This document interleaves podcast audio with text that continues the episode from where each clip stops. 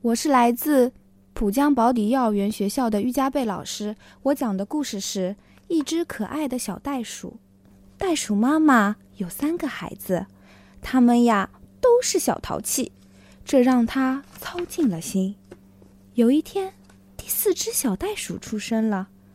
哇哦，我最小的孩子多么可爱呀！袋鼠妈妈说，她非常喜欢这个孩子。但是，这第四只小袋鼠看见妈妈的袋子里已经有了三只小袋鼠，它突然哭着说：“你们都在妈妈的袋子里，我都没有地方了。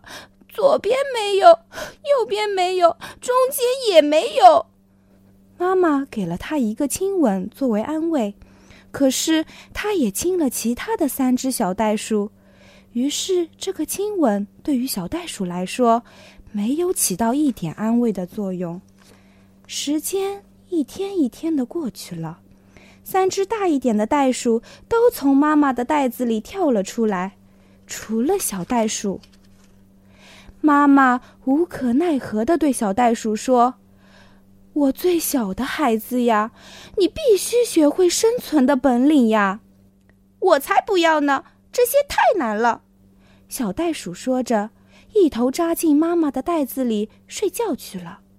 爸爸也没办法，只好带领着其他大一些的孩子们玩去了。有一天，袋鼠妈妈在草丛里发现了一只被遗弃的树袋熊，于是她把这只树袋熊放进了自己的袋子里。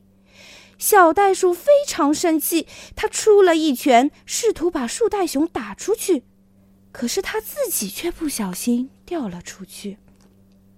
妈妈没有发现，继续往前跳，一下子就不见了踪影。小袋鼠一下子慌了，它伤心的哭了起来。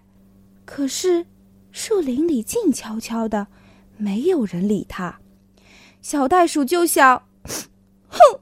既然如此，我就藏起来，让你们都找不到我。可是要藏到哪里呢？他看了看周围的环境，咦，这有一只小兔子。兔子高兴的喊道：“小淘气，你从妈妈的袋子里跳出来了！”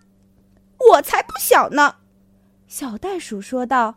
然后他使劲的跳了一下。好让大家看到它这一跳有多高多远。小袋鼠在树林里高兴地跳来跳去，它不知道呀，全家人正在四处找寻它。终于，妈妈找到了它，并把它带回了家。你现在还想回到我的袋子里吗？